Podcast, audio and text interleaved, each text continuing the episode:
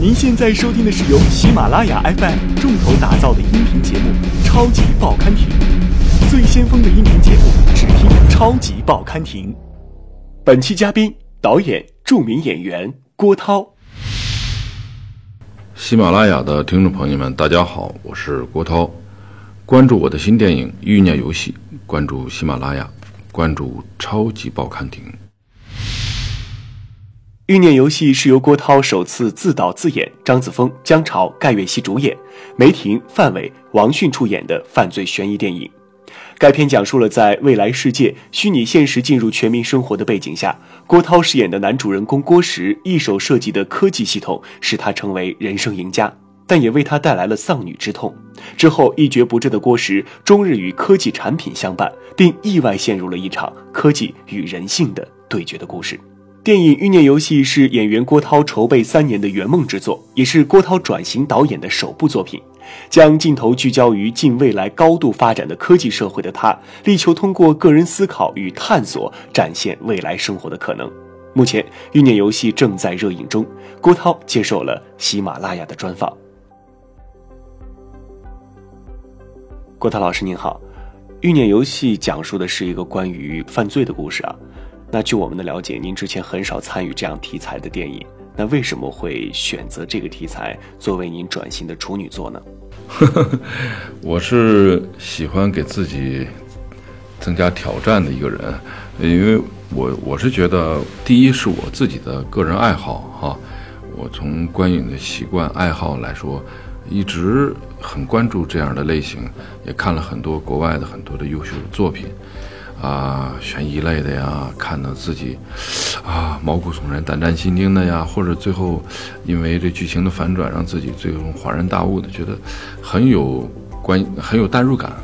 呃，那个美国的科幻大片又会会给我带来一种那个视觉盛宴，啊，看了觉得很爽，啊，科技的东西觉得很痴迷啊，电脑特技的东西觉得很好玩儿。所以我就想，那既然自己要做一个导演了，那嗯，一定要找一个你自己最觉得喜欢或者好玩的东西嘛，你来表达啊。有些东西，你比方说我的好朋友徐峥，人家这个喜剧，这个囧那个囧啊，其实人家很成功了，咱也不能复制人家，是不是？那黄渤他的一出好戏都是属于比较个性化的电影，那我就想在这方面进行一个探索。说心里话。门槛有点高，我在这个这个整个创作过程当中，大概用了三年的时间，呃，光特效镜头就有一千多个，呃，确实是给自己带来很多难度，但是，呃，总之我觉得还是一个在水准的一个一个作品哈，而且毕竟在这行业里这么多年了，有一定的专业认知，呃，有有在在。电影的表达上呢，有我自己的个性化的东西。马上四月十二号就要跟观众朋友们见面了，内心虽然有忐忑啊，但是也还是挺释然的。毕竟自己的这个作品就要挂上陆地了嘛，啊，希望观众朋友们能够喜欢，也希望呢观众朋友们能够提出更多的真实见的意见来。为什么郭涛会选择去深山闭关创作电影剧本？为什么郭涛会想拍摄一部释放人类压力的电影？请继续收听《超级报刊亭》，本期嘉宾导演、著名演员郭涛。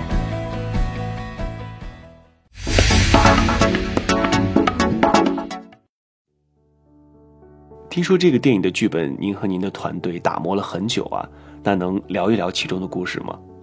欲念游戏整个电影，您自己最满意的地方在哪里？呃，我这个这个作品呢，因为有一定的烧脑成分啊，剧情的反转、跌宕起伏吧，这样的话是比较考验编剧的这个功底的啊。我也是参与创作，但是有的时候呢，可能有太多在这个城市里有太多繁杂的声音和和一些应酬啊，和一些。不确定性，我就把我这编剧人马拉到山上去闭关去了，然后呃，就觉得那个时候是一个非常清静的，而且非常好的一个创作状态。大家每天早晨起来以后，在那个黑板上写了一大圈各种各样的别人都看不懂的符号和那个字儿，然后推翻了，擦完了，再重新再写。那大概陆陆续续有那么一段时期，最后才把我的片子最终大的结构呢才能够成型。当然，呃，因为剧本创作不是说一蹴而就的嘛，肯定在拍摄过程当中也会有些调整和修改。呃，总之呢，我觉得应该是会变化比较大的。它这个电影不不是一个一眼就能看破的一个电影。我觉得我始终觉得一个好电影不是一眼看破的一个电影，也许慢慢回味或者会给你带来不同的惊喜和反转的电影可能才好看。这是我的一个。一个观影观影习惯啊，《欲念游戏》电影当中有很多条线索啊，比如亲情线、爱情线、悬疑线。那么在电影中，您最想表达的主题是什么呢？最想表达的主题就是情感。我觉得，呃，就像我们普通人生活在现在这个都市里一样，多多少少都会会有自己的一些内心的隐私和痛那和痛苦。有些方面是可能是。呃，老板，呃，什么爱人、父母、朋友给的，呃，或者是社会压力给的，有的时候可能是自己呢，因为多年的习惯或者是一个世界观的一个不同，让自己变得比较纠结、痛苦啊，乃至可能会做出一些不太理智的一些行为。呃，那那我我们理解就是说，每个人的心理方面多多少少会有一些毛病。啊，那这些毛病呢？我觉得是需要释释放的，而且是需要有更好的途径来释放的。啊，我就是在这个电影设置了一个游戏，啊，为什么叫欲念游戏呢？这个电影对它就是是一个游戏，啊，你通过这个游戏发现了自己。郭涛老师，欲念游戏里面展现了很多的黑科技，那您觉得生活在黑科技中是一种什么样的体验呢？我是把这个电影呢架构在未近未来，大概十年、十五年的这样一个概念里。我认为那个时候的科技其实是，就是比方说这个人工智能啊，包括 VR 技术、虚拟现实啊，其实无处不在。包括无什么无人驾驶，现在这个五 G 这么一出来，这些东西都好像也在眼面前了。呃，那些东西呢，跟我们生活息息相关，但是。你想没想过，就是有的时候，他们有可能在不知不觉当中可能会侵入你，有可能会在改变你。啊，你如何在跟这个，在跟这个东西在斗争，或者是在跟他能够处在一个很好的一个呃一个关系里头？我觉得也是我们现在未来人、未来科技人，每不是不光科技人，是每个人都要思考的一个问题。这个这个命题呢，其实，在好莱坞的有些电影里已经展示的挺多的了，啊，什么什么什么，呃，外星人把我们地球全都给统治了啊，很很阴暗、很很黑暗、很很恐怖的一个一个一个事儿。当然，我们可能在这个电影里没有展示这些内容，但是我会把这些，我会把这些东西呢，平铺在我的这故事的情节里，让他觉得。跟你的生活息息相关，无无时无刻不不存在，啊，我觉得这个挺有意思的。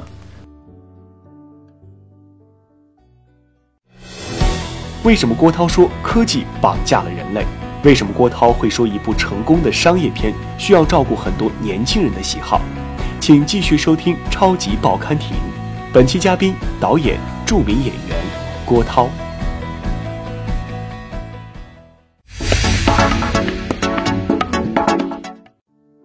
欲念游戏，它传达出了一种感觉，就是每个活在高科技世界里的人都高度被曝光啊。那作为一个艺人，您的生活也经常被曝光，这种感觉和您电影里传达的感觉一致吗？嗯，不光是我们那个呃娱乐圈的、影视圈的人说被被监视，或者是呃被被人所所所控制啊。其实我们多多少少作为一个现代人来讲，特别年轻人。其实你们不，你们没发现吗？你们完，几乎可以说完完全全的被所谓科技所绑架了。你比方，如果有一天你不拿手机，或者你你你不知道你现在在身处在什么地方，居然手机会给你一个定位，让你去做什么什么什么事情。其实那个那个那感觉其实不是特别舒服，有的时候会觉得有点恐怖。呃，这这些方面是我们这个故事所要表达的一个内容，但不是主主要的东西。我是认为，就是说，人和自然、人和科技的和谐相处，才是我认为是最最真实或者最有意思的一个东西。如果什么东西外在的东西过于侵略到你的本身的自身的安全和自由的时候，或者哪怕包括他想绑架你的思想的时候，其实，呃，这个事情、这个科技或者这个这个世界就会变质了。其实我在看完《欲念游戏》之后，有一个很强烈的感觉，就是我们下一代即将面对这种高度信息化的时代啊。郭涛老师，假如您的孩子生活在这种环境中，您觉得是好事还是坏事呢？没有什么不好，但是的确有问题。没有什么不好是什么呢？就是它是它科技发展，它世界就是这样的。你你要把它当成洪水猛兽，好像大没必要吧？那就是因为它它给我们带来的就是生活便利，是吧？你在世界的任何一个角落，只要发一朋友圈，就感觉我们就离得很近。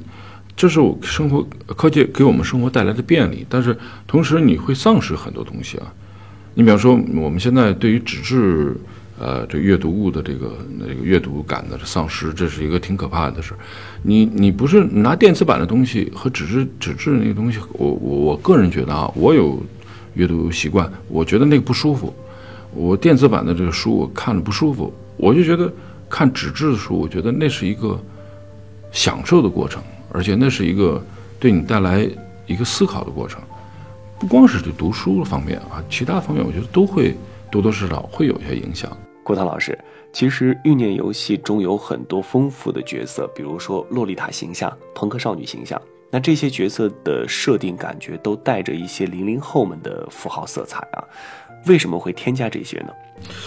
那个说心里话，一个商业片呢，需要架构一些这些年轻人的元素。呃，我我呢，从我个人的呃个性和兴趣爱好来说，我。呃，从某种角度上，我是希望能够跟世界，能够跟现代的社会能够，呃，能够站在同一平台上去对话。那么，我就把这些元素，你看，我就选择了一个未来感的东西。就是，如果是一个老朽、老夫子的话，一定对对于可能历史、对于老老的东西，他比较喜欢或擅长、善于表达。那那可能对于科技未来的东西，可能。他不不太自信，那我觉得这我是想能够通过这样一个东西，用我的方式来表达一个比较现代的、比较好玩的，因为用用更好的呃电影手段、特技手段，讲一个更加真诚的一个故事吧。我是郭涛，关注我的新电影《欲念游戏》，关注喜马拉雅，关注超级报刊亭。